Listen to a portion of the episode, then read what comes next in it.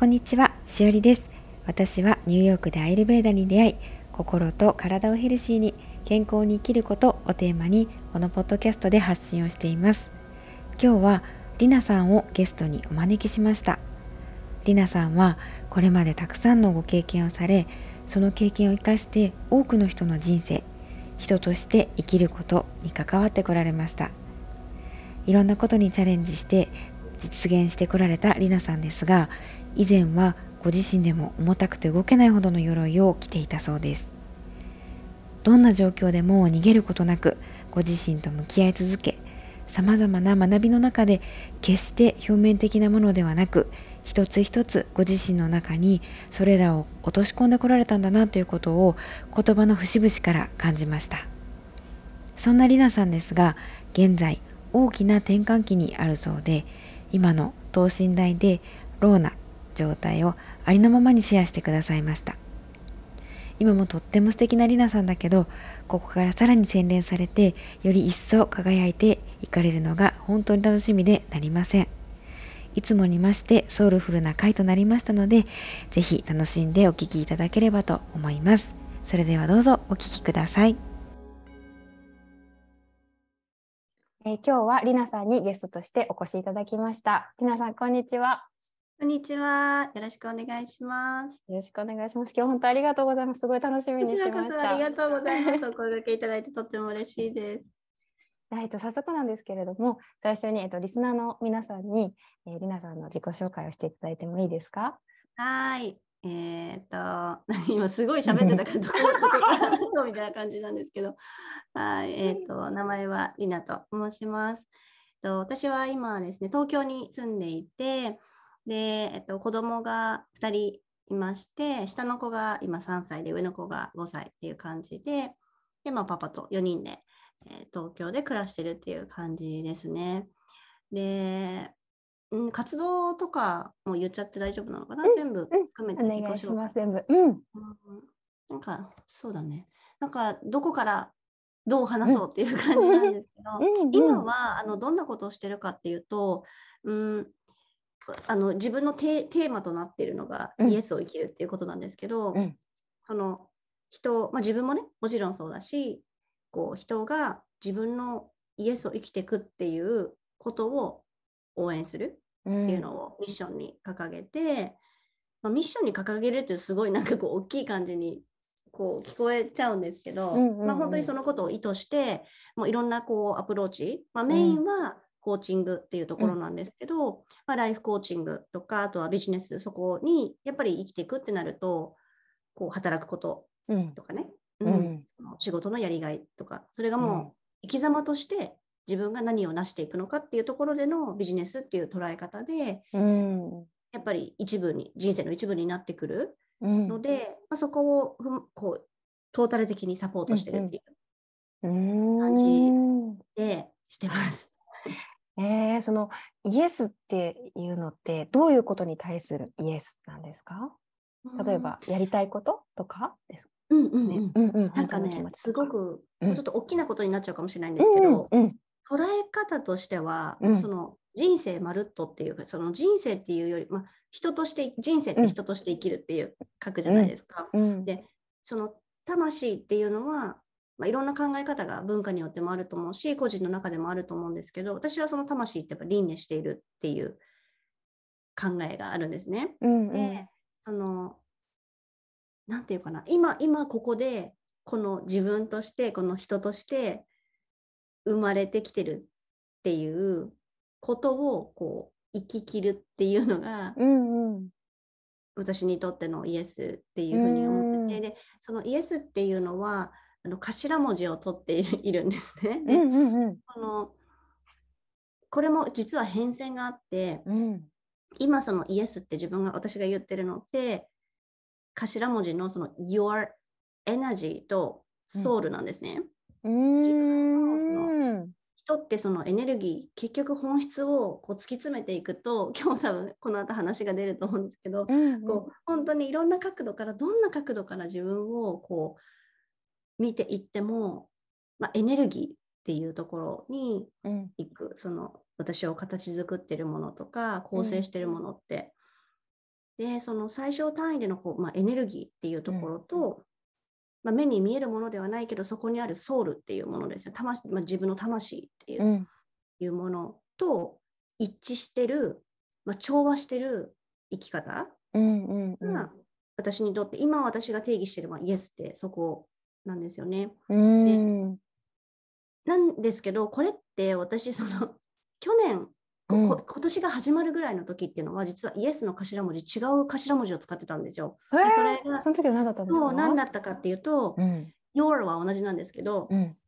Self Empowerment と Successful はいはいはいはい。Life っていうふうにこう定義をしてたんですね。えー、うん、なんですけどやっぱりプログラム生のみんなともう本当にこうそこを生きてくる中でこの2022年の中で本当にいろんな自分自身の向き合いもそうですし、うん、もうみんなとのこうやり取りとかねあのオンラインサロンもやってるんですけどそこでの、まあ、オンラインサロンのみんなとのこうやり取りとか、うんうん、その日々のねこう変遷の中で、うん、ん？って思ったんですよね。うん、あのセルフエン確かにエンパワーメントなんですけどやっぱり行き着くところってやっぱエネルギーっていうところに行くし、うん、うん、そうですよね。そのイエスって言,、えることってその思考とかマインドが OK ではなくて、もうこう理屈にならない理屈でよくわかんないけど、うん、なんか腹からイエスみたいな時ってあるじゃないですか。うんうんうん、もうまるっと受け止めるって感じですね。そうですね、そうそうそう。うん、なんかそのイエスっていうのはイエスイエスっていう意味じゃなくて、なんて言うんだろうな、ノーも含まれるってことですよ。ノーっていうことも含まれるってことですよね。そうですね。うまく言えないんだけど。まさにまさに。うんうんうん。そっか、なんか今私がなんか思ったら、そのね、最初は Your Empowerment Success だったんですよね。うん、なんかそれが変わったっていうわけじゃなくてなんかそれが卵でパカって割れたらエナジーとソウルだったっていう感じがしますなんかすごい変わったんじゃなくて卵が割れたらなんかそれが出てきたっていう、うん、なんかそういう感じがしました。まさに感覚としては今しおりさんが、うん、あのおっしゃった通りで、うんうん、こうか皮よく玉ねぎワークっていうふうにこう言ったんですけど玉ねぎのような感じあ向いてってるんですよね。こう向いて向いて、こうい行った時にそこに何がポッとこう出てくるのかっていうような感じだな涙が出たり ね。そうそうそう、涙が出たこといや出てきたり、知らなかった自分にがポッとこう現れてきたりとか、うん、なんかね、すると思うんですよ。しおりさんもたくさんこうセッションもね、されてると思うから、こうそういう瞬間ってめちゃくちゃ立ち会うと思うんですけど、こう、うんうん、そこにそのその人の真実があるというか、うん、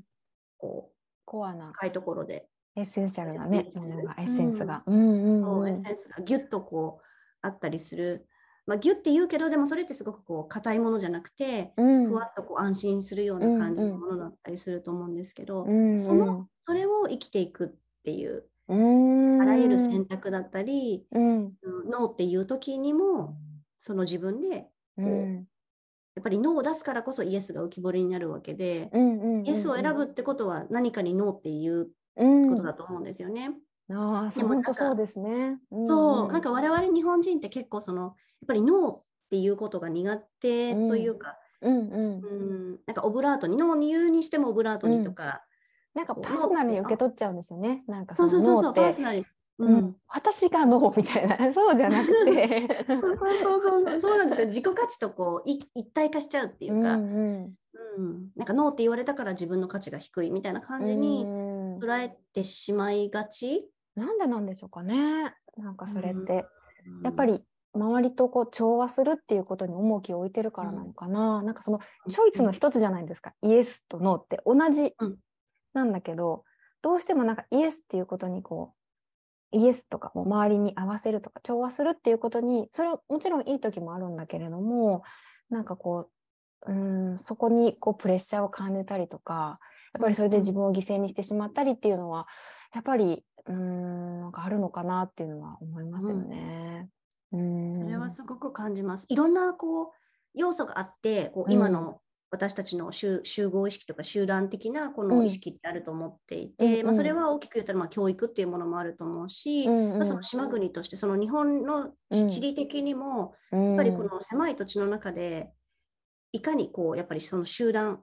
その帰属して生きていくかっていうところ、うん、サバイ、うん、もう本当に本能のレベルでサバイバルがかかってるので、そうね本当、ね、まあ、欧米のね文化とかに比べると、やっぱり調和？ひよりさんが言った言葉だと、うん、調和とか。でその、ね、融合していくっていうことが重んじられてきたっていうのはあると思うんですよね。うんうんうん、そうですよね。確かに。地理的な要因ってあるかもしれないですよ、うん、出れないですもんね。そうそうそう、もう本当に村八分とかじゃないけど、うん、そこで弾かれたらどううん、どうやってこうサバイブしていくのかっていう、うんうん、ねところにもこう関わってくるから、うん、そうですね。あとやっぱり比較、その比較のこうまあ学業にしても、あの社会に出ても比較の中で、まあ、競争比較競争の中でこう経済発展してきた、まあ、短期のレベルで見たら、うんうん、ここ数十年とかっていうところだとやっぱり戦後のそういうこうあり方っていうのも、まあ、少なからず影響してるのかなっていうふうには思っていて、そう。でもなんかねこの今この令和に入っていろんなことが起きて、うん、いろんなことが明るみに出て、うん、すごくこう社会とか世の中をこう悲観するような声って多いのかなと思うんですけどなんか私はあんまりそういうふうに思っていなくて、うん、うん、なんかこう光の方に向かってるんだなっていう感じではいるんですよ。ね。うん、なんかこうみんな一緒じゃなくてこうだんだんこう分かれていってる感じはしますよね。二極化っていうか、うん、うん、なんかこうそれもなんだろうな。なんかその流れにこうまあ流れに身を任せる時もあるんだけれどでも行きたい方向っていうのは自分でね、決めていけるから、うん、やっぱり自分でこうイエスを出すってりなさんもおっしゃってたんだけど自分で決めるってすごく大事ですよね。うん、なんかそれができないうちは、なんかこう自分の人生をあのね、そのりなさんの言葉を借りると堪能してないっていうか堪能し尽くせてないっていうかうん自分の人生を生きてないっていう感じがあなんかあるのかなって私は今お話聞いてて思いました。いや本当にそう本当にそうだと思います。でその自分の選択をしていくっていうことが、うん、こうめちゃくちゃ求められているしまさにそれがイエスなんですけど、うん、じゃあその選択をするために必要なことってやっぱり自分を知ってることだと思うんですよね。うんうん、それがやっぱりこう玉ねぎのようにこう、うんうん、向かれていくところなのかなっていう感じはする？うん。まあ、それは何でかっていうと、これは私自身のそのあの過去にもつながってくる話なんですけど、やっぱりねすごくたくさん鎧をこうまとって知らず知らず自分で気づかないうちにこう鎧を着てずっと生きてきたっていうような人生だったんですよね。でそれを皆さんそんな時があったんですね。そうそうそうなんですよ。そんな風には自分でも思ってないし周りにももしかしたらそういう風にはこう見せていなかったかもしれないんですけど、うん、なんかこうハートの中ではもうハートの中になんか自分の中にいる自分はすごい 重たくて動けないほどのこう鎧を着てるみたいな感じで、うん、そう生きてきたんだなっていうことに、まあ、気づく。脱いで初めて軽いみたいな。軽いみたいな。そうそう。でもそれもなんかパカってなんか脱げる人も多分いると思うんですけどなんか、なかなかこうしんどいみたいな感じでここが抜けないみたいな。しぶとくてなんか肩のパーツ取れたけど足取れてないじゃんみたいな。なんか結構そんな感じでなんかあだこうだやっぱやってきたこう、うん、人生だなっていうのもすごくこうなんていうのかなあの本当に、まあ、執着。うん。よく言えばその粘り強いのかもしれないんですけど、うんうん、やっぱり裏を返すとその執着だったりとか、うん、なんかこう手手放せない感じとか。えー、どういうことにうん、なんかどういうことに執着っていうかそうどういう鎧があったのかとお聞きしてもいいですか、うんうん、例えばその、うん、うん、なんだろうな。働き方じゃあ一つ、まあ、働き方っていう働き方っていうところで言うと、うん、結構割とこう自分のイエスの方に早い段階で、まあ、社会人になって、うん、あ自分はうん自分のイエスじゃないなってことにやっぱり気づいて、うんうん、もうそれは体もそうだしもうメンタルもそれはサインを出してきたので早い段階でそこからはもう、うん、ある意味社会のこのレールというか、うんうん、分かりやすいこうラダーからはドロップアウトしたんですよね。うんうんうん、ででもそこで一つこうあなんかなんていうのかな自分にとってはこうふっとなんていうかこう肩の力が抜けたっていう感じも、一、うん、個下ろしたんですね。一個下ろした感じがあったんですよね。そうそうそう。なんですけどそれでもやっぱりこう、うん、何かしてなきゃいけない？その何か自分がこう動いてなきゃいけないとかこう働いてなきゃいけないとか、社会に貢献しなきゃいけない社会に貢献しなきゃとか、自分のスキルを上げていかなきゃいけないとか、うん稼ぎ続けていかなきゃいけないとか、うんなんかそういうたくさんのこうものがやっぱりあっていたなっていうふうに思います。だからあの英語のもともとはそのそこから英語のスクールに、えー、まあ、転職というか勤め始めて、うん、そこから独立したっていう感じだったんですけど、うんうんうん、の独立してもこうなお何て言うのかなずっとこう走り続けてるっていう感じ？うん、もうずっとこうガスペダル踏んでる感じですね、アクセルを。本当にそうです。そうなんですよ。で、その中にもちろん、その part of it っていうか、そのその中のこう一部っていうのはやっぱり自分のイエスに、うん、自分に調和しているものがあるからこそ、こう頑張れちゃえるし、燃料をくべ続けることができる、まあ、デザインというか、自分の中でも走り続けられるんだけれども、やっぱりイエスじゃない部分っていうのも、トータルで走り続けていたんですよね。うん、だからやっぱりそこで、うん、こうすごく鎧がやっぱりあったなっていうのもあるし、その英語のコーチとしてやってきてるけど、本当のそのイエスっていうのは今私がこうしているようなこうなんていうかな、例えばライフコーチングとか、うん、今はコーチだけではなくてそのガイドというか、うん。うんうん、コーチだけではない、うんうん、あの役割を担っていくのかなって自分の中ではこう感じていて、うん、こういろんなことをまあ学んだりしてるんですけど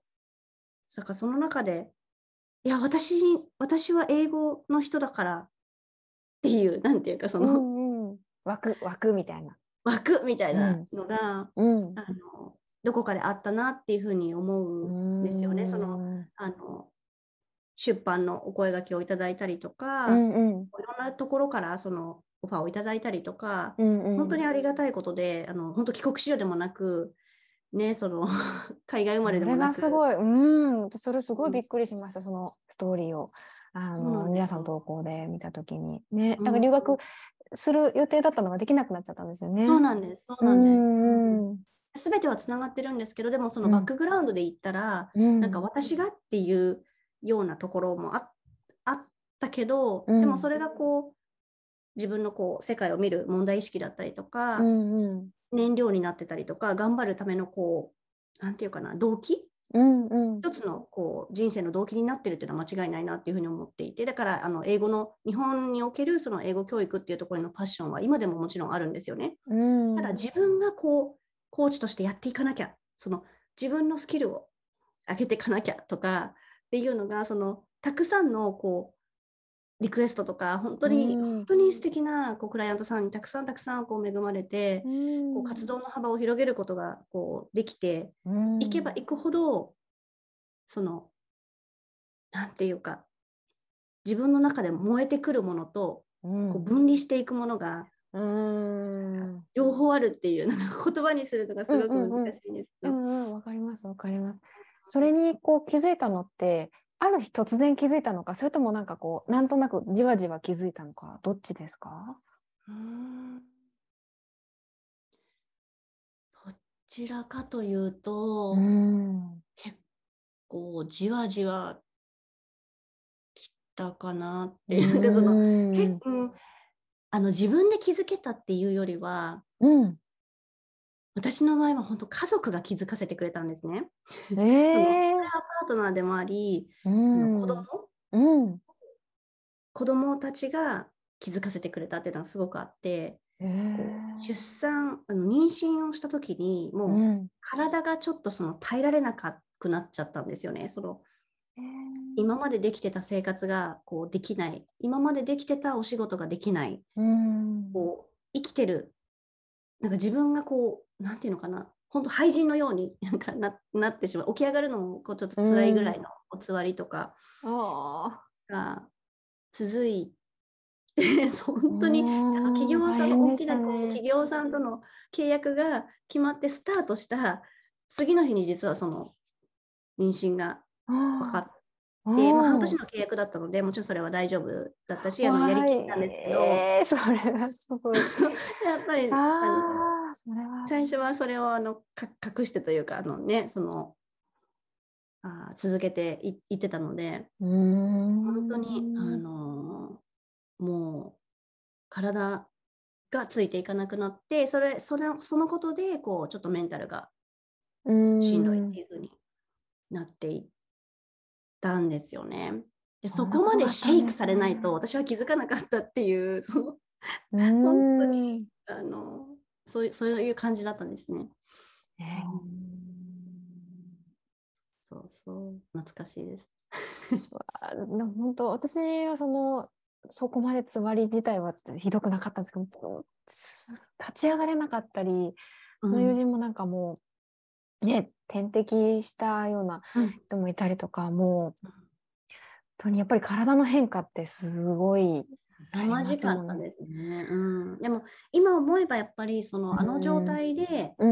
こう耐え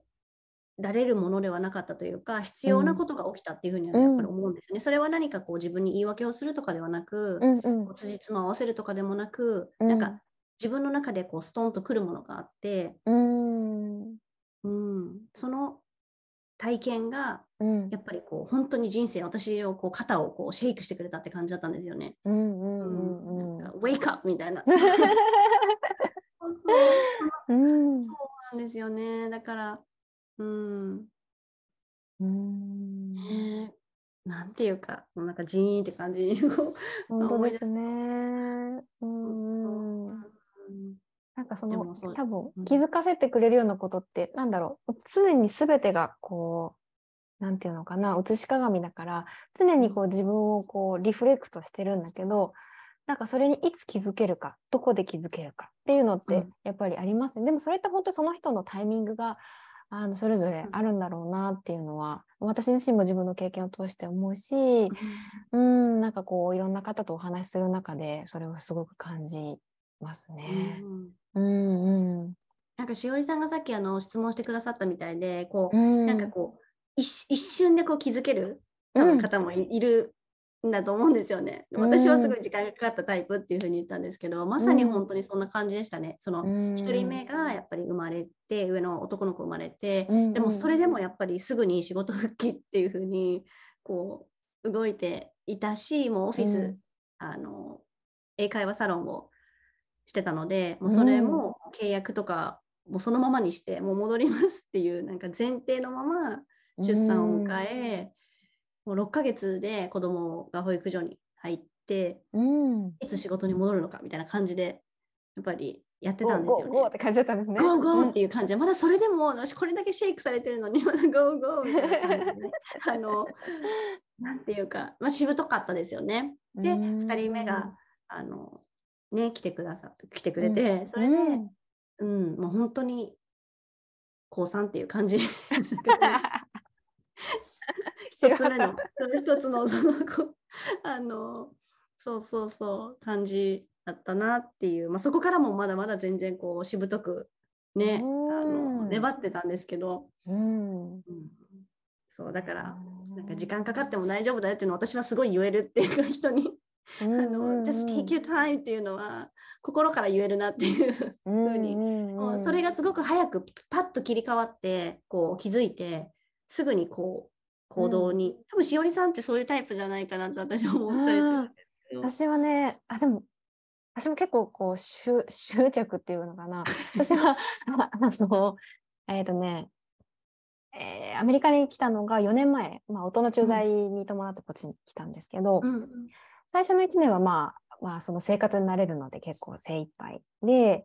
でまあなんだかんだとありながらあの、まあ、1年経った頃にコロナが始まったんですよね。うん、でワンベッドルームってもうめっちゃもう日本でワンルームですねワンルームじゃないか、ワンベ 1LDK かな？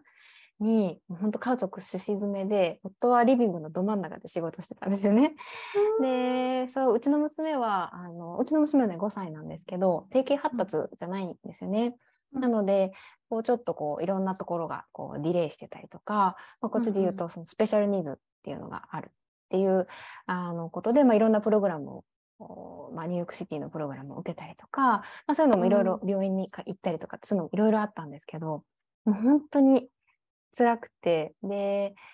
えっと、まあ仕事も、こう、もう今は退職したんですけど、まあ、仕事のキャリアも一旦ストップしてついてきて、もうアイデンティティロスになってたんですね、完全に。うん、で、こう、やっぱりその時って、もう常に、なんだろうな、その時は気づいてないんだけど、常に人のせいにしてたんですよ、どこか。あもうこの子が本当に定型発達だったらとか、コロナじゃなかったらとか、もっと広い家だったらとか、郊外の家だったらこうじゃなかったのかもしれないで、ずっとね、やっぱ外側に目がいってたんですよね。でそれにすら気づいてない。なんで私はこんな思いしなきゃいけないんだろうってもう、泣いてない日の方が少なかったというか、朝が来るとね、本当に朝がまた来てしまったっていう感じだったんですよ、その時。そうで、かったですね。そうそうそう、辛くて。でもね、そんな時に、ある日、何してる時だったかな料理してる時だったのか、お散歩してる時だったのかね、突然、いつまで人のせいにしてんねんって そこで、そこで来たんです。シェイクされたんです。そう、ツッコミが来て、あみたいな。なんかまあそれはそう誰かに言われたっていうわけじゃなくて自分のね中から聞こえてきた声ツッコミだったんですけどで で、まあ、そこからでもねいろんなこう出会いがあって私それまでスピリチュアルとか全く全くっていうかねなんていうの自分には関係のないことだと思ってたんですよね。なんかこう霊感があるわけでもないし別にサイキックとかもないし、うん、まあ、あるのは女の勘ぐらいかなみたいな 感じだったんですけど。結構大事な勘ですよねで。もそれも結局直感のね一種。でうん。でそこから、まあ、いろんな私もね本当に周りの人に恵まれてきて、うん、あそれはアメリカに来てからじゃなくそれまでもずっとそうなんですけどで、まあ、いろんなこうご縁をつないでいただいたりとかで、うん、今まあこのあの今はこう自分の皆さんの言葉を借りるとイエスを生きられてるのかなっていうふうに、うん、うん思っていますね。すごく感じます。なんかあのしおりさんのこう発信私もね、拝見させてもらってるんですけど、ありがとうございます。あのやっぱり拝見してて、こう、言葉の、こ言葉と、やっぱりその、うん、またエネルギーの話になっちゃうんですけど、うんうん、すごく一致があるっていうのを、やっぱり感じるんですよね。うんうん、でなんかそれが、こう、心地よいっていうことをすごく思っていて、ていただけると。なんか今ここの時代とか、風の時代とかっていうふうにこう情報とかね、うんうん、そのないっていうふうにもこう言われると思うんですけど結局それってその目に見えていないものとか個個のレベルで、まあ、魂のレベルとかでこうどう生きていくかっていうその時代だと思っていてなんか発信っていうのはがだからこうガッとこう SNS っていうその、うん、自分のその個人レベルでできる、うんうんうん、自分を発信していくっていうことが、うんうん、手軽になりましたよね、うん、それが。手軽になってきてるっていうのも、もう本当にこの流れの中の一部だなってすごい思うから、ままさに自分のこう投影じゃないですけど、うん。うん、なんかそれが現れる場所が、まあ、発信でもあるなっていうのをすごくそうですね。感じますね。だから発信してるからいいとか悪いとか、あれはなく、そそれもそのイエスの選択だっていうふうに思うし、イエスのがあるし、その中でどう自分をこう発信表現して、そうそう表明していくかその発信ってその信じる信ね、信号を発する信っていうよりは私はその振動の信っていうふうに捉えているんですよね。そのおなるほどなるほど。発信。うんうん。こう振動としてこう、うんうん、発信源としてね。そうです発信源として。だからそこで自己一致が言葉と考えていること、そしてその実際に生きていらっしゃるその実践っていうのが、やっぱり一致したところからのこう発信っていうのってすごくこう響くうん。うん感じるなっていう。うん。やっぱりねそういう、うん、こういうインターネットのあの SNS の時代ってなんだろうな、なんかいくらでも例えばフィルターとかね、まあ私もちょっと使う時ありますけどね、うん、なんかその、なんていうんだ、そういう意味でのフィルター、画面だけでのフィルターって意味じゃなくて、それこそその鎧っていうのかな、うん、なんかそのリアルじゃない、えー、なんていうんだろう、面って結構あると思うんですよね、フェイク。うん、うん、で、なんだろうな、なんか私がこう、心、多分ね、りなさんもそうだなと思うんだけど、なんかこう、そこを一致一致させたいっていうのかな、なんか、うん、正直でいたい？なんてありのままでいたい。やっぱり、うん、なんかそこで嘘はつきたくないっていうか、それ、そこに価値は感じないっていう感じなのかな、なんかその、うん、こう偽って自分をこう、なんていうのかな、こう、塗りたくってね、うん、こうそれでショーアップするっていうことに、あの、私はそこにこう意義を感じないんですよね。うん、うんそれはもうその人によってね違うと思うんですけどやっぱりそういう美しさ美しいものを見せていくあのっていうのがあそこに意義を感じる人もいてそれはそれでいいと思うし、うん、なんかこう本当のあの自分の内側から出てきたものをそのままこう発信する、うん、うん、だから別にどっちがいいとか悪いとかはなくて、うん、でまあ、あとはその受け取り側ですね。受け取る方もやっぱり今ってすごい情報がたくさんあるじゃないですか。でそれをこうやっぱり選択していく力っていうのがこれから必要になってくるのかなって思っていてやっぱ溺れちゃうじゃないですか。もう情報がもう本当に、ね、本当に。たくさん溢れていてだからそのところで言うとやっぱりそのじゃあどういうふうにそのもう溢れる溢れってもう朝か起きた瞬間から 多分携帯を手にする人ってめちゃくちゃ多いと思っているしその寝る間際までもう枕元にスマホを置いてる人って多いんじゃないかなと思うんですけどその本当にそれぐらいこう情報だったりとか振動が溢れてる中で、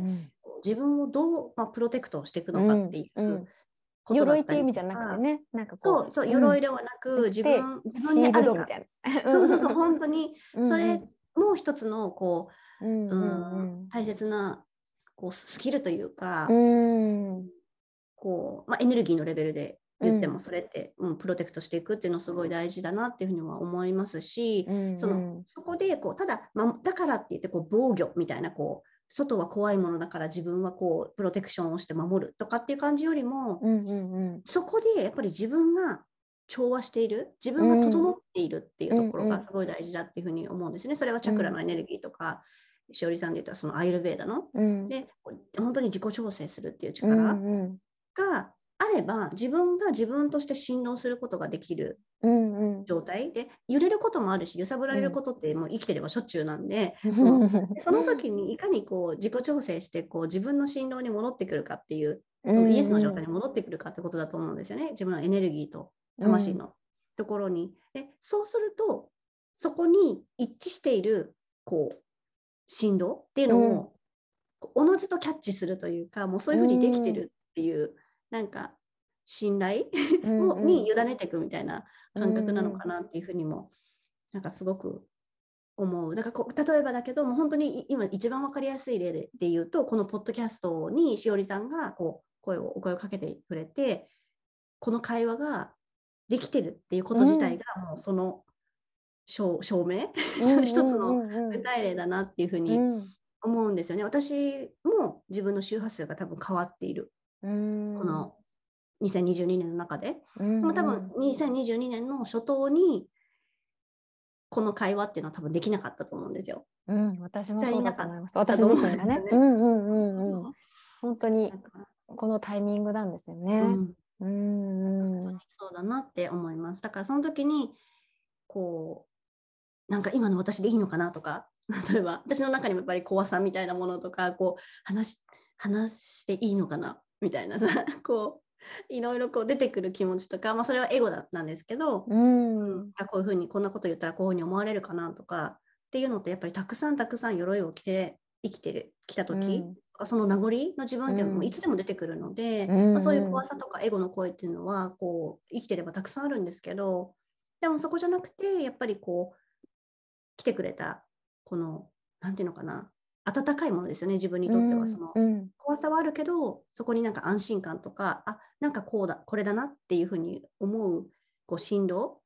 そこにこう戻す 自分を戻して委ねてみるっていうことが、私にとってはやっぱイエスっていうふうに思えるので。なんか植物みたいですね、こうやって植物って風でバーってこう なってもこうまた戻りますもんね。戻る 戻る。なんか自分の心地よい角度とかに戻るじゃないですか。なんかビーンみたいな。でこう太陽の方にね こう向けて。あれすごいですよね。あのあの調整力ってすごいなっていうふうに思いますね。すごいですよ。お庭のひまわりとかもくるってやってもくるってなりますもんね。うん、本当にすごい。私なんかね、大学生の時に植物の研究してたんですよ、実は。あ、そうなの、すごい。しかもね、あの趣味じゃないんですけど、食虫植物っていうあの虫を食べる。うん、あの食べるっていうのかな？虫から、まあ、正確に言うと、えー、窒素とかリンとかそういう栄養素を吸収してるんですけどああいう植物って強いイメージあるじゃないですか。と、買っていくみたいな。そうそうそうそんなイメージです。でもねそうじゃないんですよ。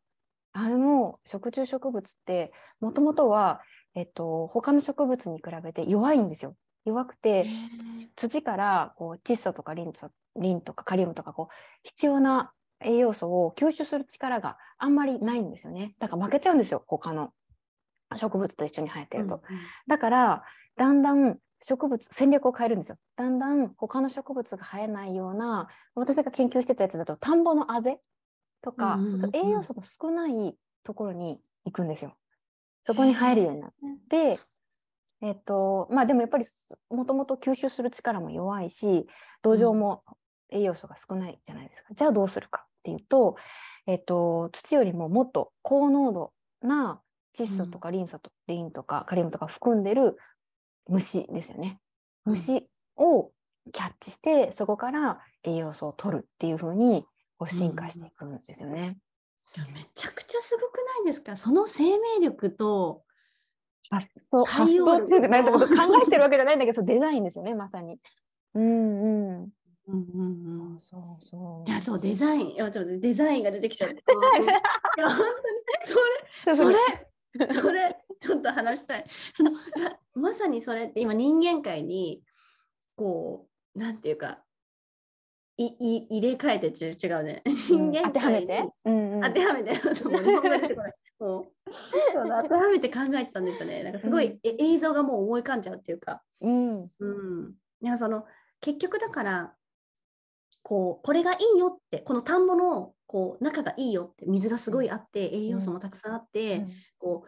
うね、みんなみんなこれ。そうそうそうそう生い茂るのがあなたにとっての正解ですよとかこうあなたにとっての幸せでですよみたいな風にこうな謎になんか外からこう決められたところで生息するだけがやっぱり命じゃないっていうのをすごい思っていて、でもそれもねそう。なんて言うんだろう。その美味しいお米になって、うん、誰かのねあれになって別にそこが悪いって言ってるわけじゃないそうじゃあないんですよ、そうそうそうなんです。だけどその,、その生き方ももちろんあってすごく輝かしいし、うん、それは誰かのためになってるものだしすごいことなんですよね。でただそのそこだけに、こう選択肢を自分の選択肢をこうとどめなくてもいいっていうのはすごくこう私自身が感じることだなってこう最近思う。だからこう何て言うのかな。ちょっとこう旗から見たら世間的に見たらやっぱりバグってるっていうか、うん、あぜみたいな。ねみたいな。みたいな。そうそうそうそう。っていう、うん、あの人生の選択が、まあ、山ほどあって実は。うん、それ全然バグってない。は今、うん、そうそうそうそう、うん、バグってないんですよね。その、うんうん、なんていうか当てはめたらバグってるように見えるかもしれないんだけど、うんうん、その視野がこう広がると別にそれって全然バグってなくていや自分に返っていってるだけだよねみたいなふうにすごく思うからだからこその自分のそのデザイン自分がどういうデザインを持ってこう生きてる人なのかっていうのを、うんうん、自分がこう理解していくことってすごい大事だなっていうのを、本当に直近でも思っているところなんですよね。うんうんうん。どういうふうにすればそこにこう気づいていけると思いますか？うん。一番、まあ、キーになってくるのはもちろんその自分のことを知るっていう意味では、うん、自分の体の仕組みだったりとか、うんうん、その脳の働きの仕組みマインドといつも言うけどそのマインドとボディとスピリットっていうものの、うん、その仕組みっていうものをこう知っていくっていうのがまず第一段階だと思うんですよね。うん、自分に興味なかったら何もわからないし、え自分のうんちってなんでうんちなんか謎に今ちょっとうんちが出てきたんですけど、ななんで自分のうんちが出てくるのかって、分かってるようで分かってなかったりするじゃないですか。で自分がなんでじゃあ体調を崩すのかとか、そうそう。こういつもなんでじゃあ、うん、偏頭痛に悩まされているんだろうとかこれ過去の自分なんですけど、うん、うんなんかねその例えばイライラが募ると肌に出てくるなとかっていうのって自分のことをもっと知っていけるはずなんですよね私たちって。うんうん、なんでこう関心がほとんど外に向いちゃってて。うん、うん、自分の内側に向いてない、ね、うん、対処療法っていうかその症状が出たらなんかこうなんとなく分かった気になってこう薬で抑えてみたいなことが、多分おお私は多かったんですよね。私もそうかもしれない。うん、うん、そういう世界しか知らなかったっていうか、うんうん。うん、なんだけどやっぱり知ろうとしていくっていう風に自分の内側に目を向けた時にそこにこう広がっている知恵っていうのはすごくたくさんあるなって気づいて、うん、そのなんかそこに自分がまず行くっていうのが第一段階かなっていうふうには思います。でも、うんうん、その次の段階が実はすごい大事で知っただけじゃやっぱりダメで、うん、知っただけだとあそうなんだそういう仕組みなんだ。で終わって現実が変わっていかないので、うんうん、やっぱりそれを生きていくってことだと思うんですよね。それを実際にそのやっぱりものを動かす。そう物理、うんうん、私たち物理のこの体をもらって生きてるんでうんうんうん、でそれを生きていくとか実験してみるとか試してみるっていうことの中で習慣って生まれていったりとか、うん、こう意識の書き換えって生まれていったりとかするのでやっぱりそれを根気強くこうしていくっていうところの、こうパイプを太くしていくっていう感じかなっていうふうには思うんですよね。それが積み重なっていくと自分の中での真実とか自分が自分をより深く知っているっていう周りが何と言おうと私は私のことを知っているっていう状態に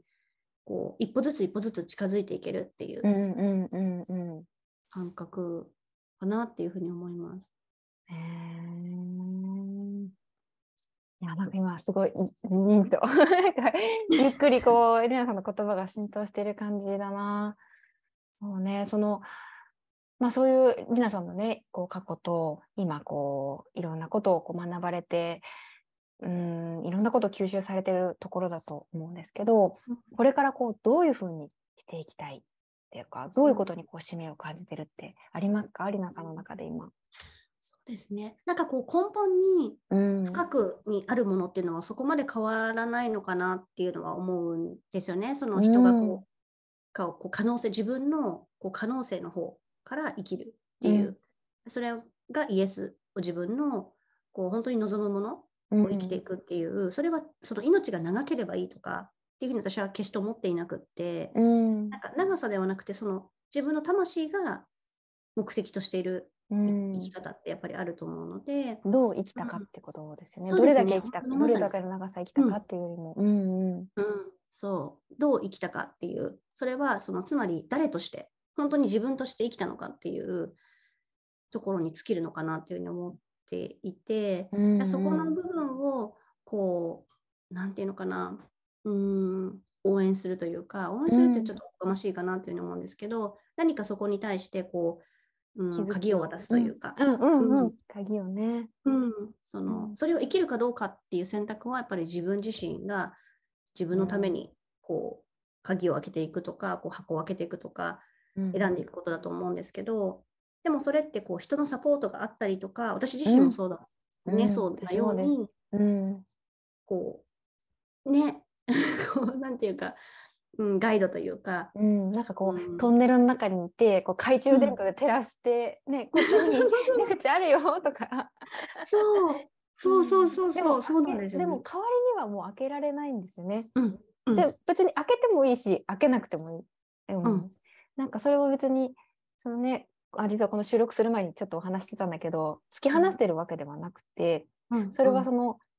選択する力選択する権利を奪わない。その選択するのはもう本当に本人であって、うん、ん。なんか私はこう最近ね車の運転するようになったんですよ。ずっとペーパーだったんですけどちょっと送り迎えて必要になってね。で結構好きなんですよね車の運転。でその時に気づいたんですよね、あの自分の人生のねハンドルを、まあ、自分で握んなきゃいけない。助手席に乗ってるだけじゃダメだと思ったんですよ。車に乗れっていう意味じゃなくてね。なんかその自分の車を運転してるの自分で、うん、その他人にそのハンドルを渡しちゃうとそれって結構リスク高いと思うんですよ、うん、自分何もできない。座ってることしかできない。でそれって結構こう危険なんじゃないか。自分の人生を放棄してるのと一緒じゃないかなって思ったんですよね。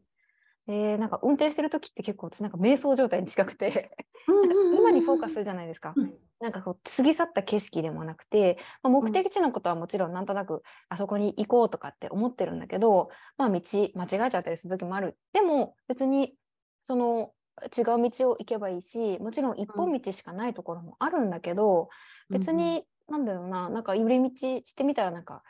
こんなとこにこんなお店あったんだとか、うん、そのもしかしたらその例えば行き先に工事があって回避しなきゃいけないってもしかしたらそれも何か意味があったのかもしれない。もしそこに工事してなくてそのまま行ってたらこうなんかこう事故に遭っちゃってたかもしれないし、うん、なんかこう全てのこう道全てのルートに意味があるしどのルートで行かなきゃいけないっていうのもないんだなってね車を運転してて気づいたんですよね。本当にそうだと思います。そう。うん。うん、なんかこうそうまさにねその乗り物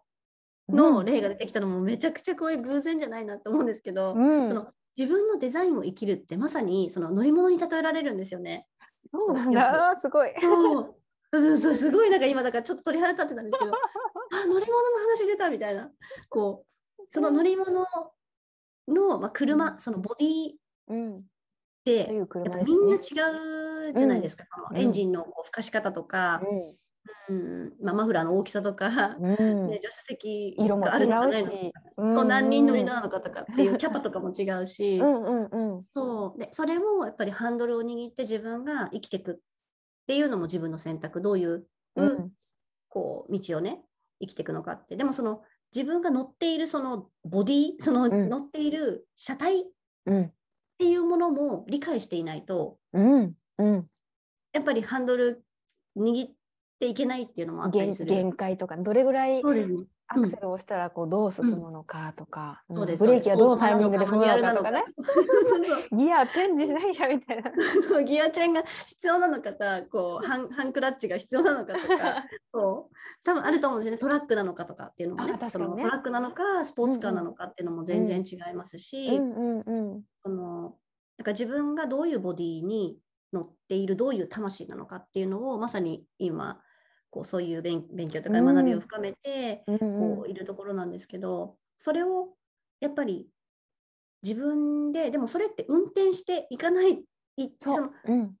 行かないと。わかんない。止まってたら何も進まないから。そうなんです。だからボディを研究することはいいくらでもできますよね。その止まってる状態で、あ、うんうん、このボディってこういう感じなんだ。私ってこういうデザインなんだとか、私ってこういうパーソナリティがあるんだ。それはまあ先生術にしてもいろんなこう紐解き方があると思っていて、うんうん、何が合ってるとか間違ってるとかってことではないと思うんですけど、うんうん、実際に大事なのはやっぱりそれを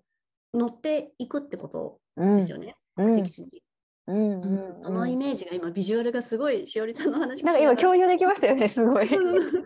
ーってきて。うん。そうそうそう。もうアクセル踏まんと進まないから。うん。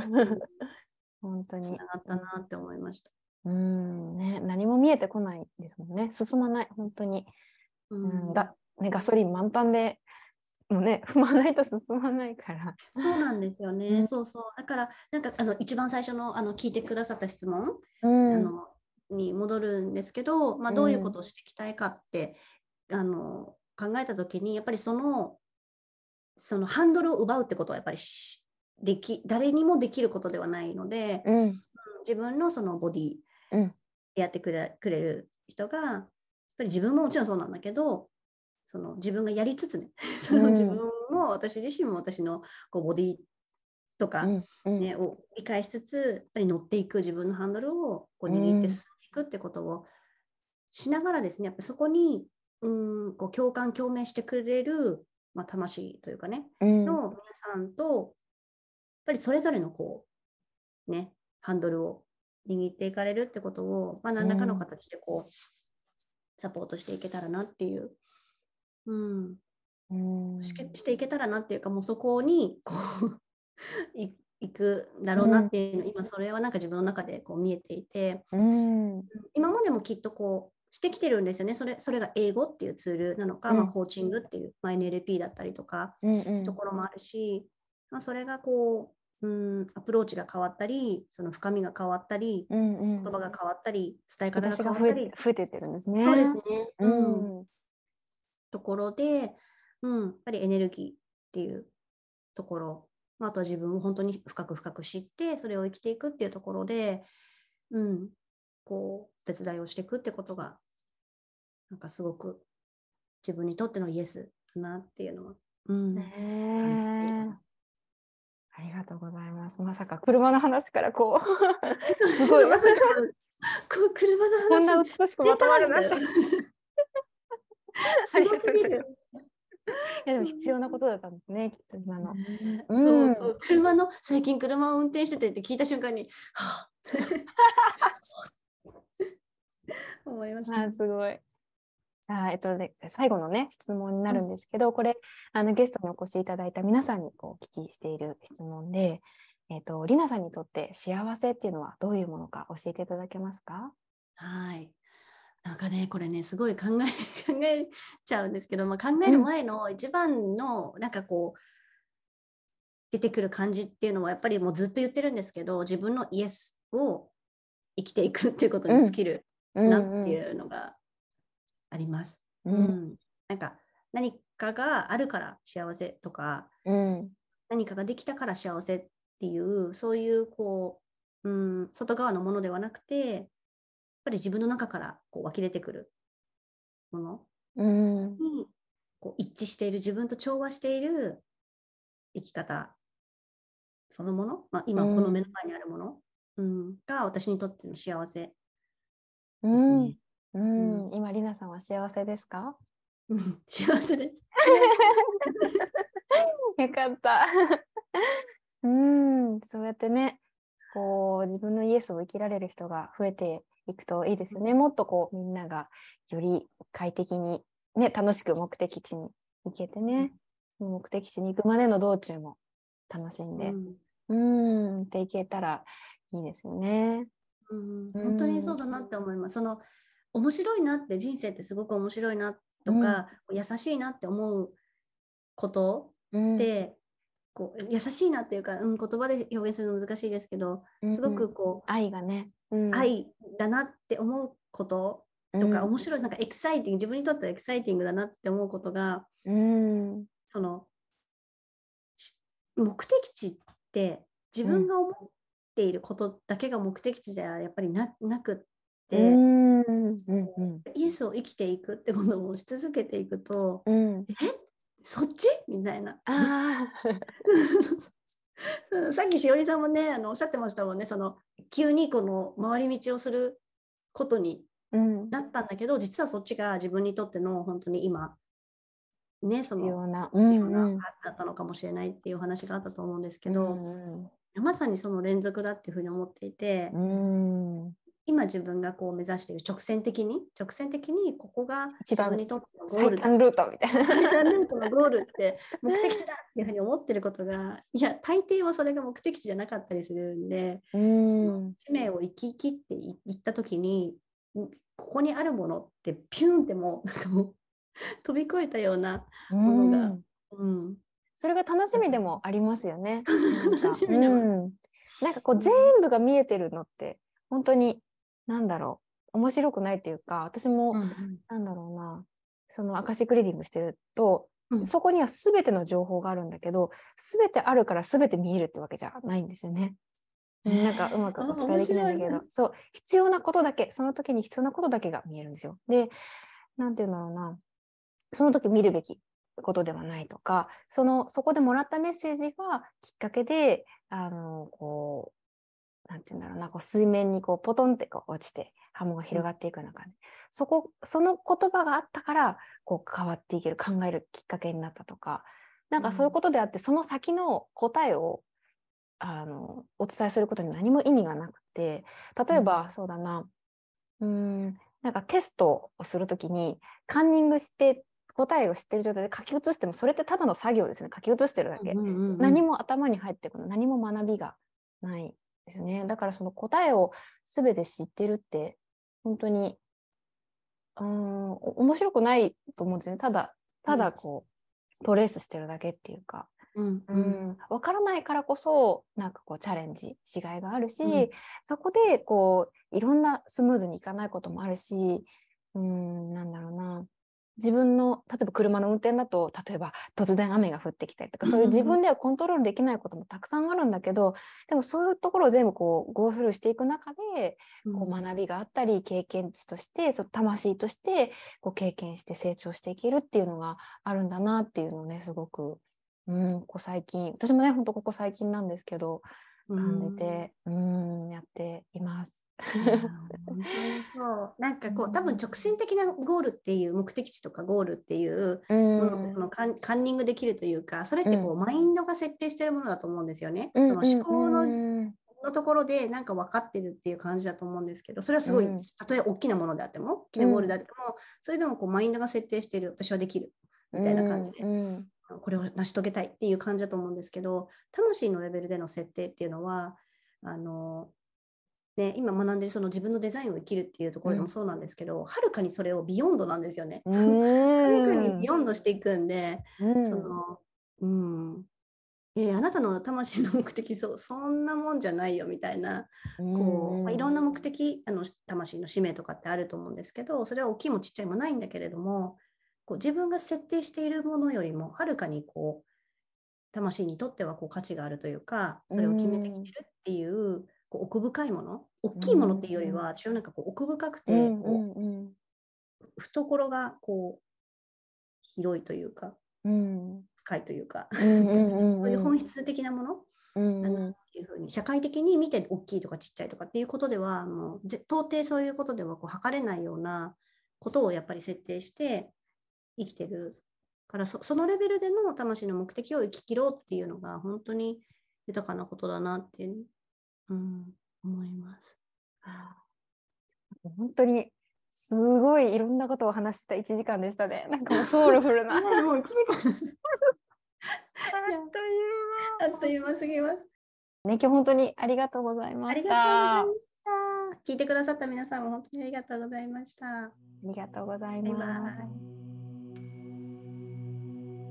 エピソードいかがでしたでしょうか？私はりなさんのお話の中でノーを出すことでイエスが浮き彫りになる。そしてイエスを選ぶということは何かにノーを言うことである。というところが特に印象に残りました。自分の心の声に従って生きること。とてもシンプルなことですがずっと社会や親周りの人の期待に応えるべく頑張ってきた人ほど難しいことだと思います。りなさんもそして私もそうだったのでそれがどれだけ難しいかを身をもって体感しています自分の心の声に気づくことができるようになっても自分のイエスに答え続けることは簡単なこととは限りませんでも私たちが生まれてきた自分自身のデザインを理解し受け入れ生かすことで最大限自分らしく生きていけるのではないかなと思います最後まで聞いてくださりありがとうございました。今日もあなたがいい一日を過ごせますように。また次のエピソードでお会いしましょう。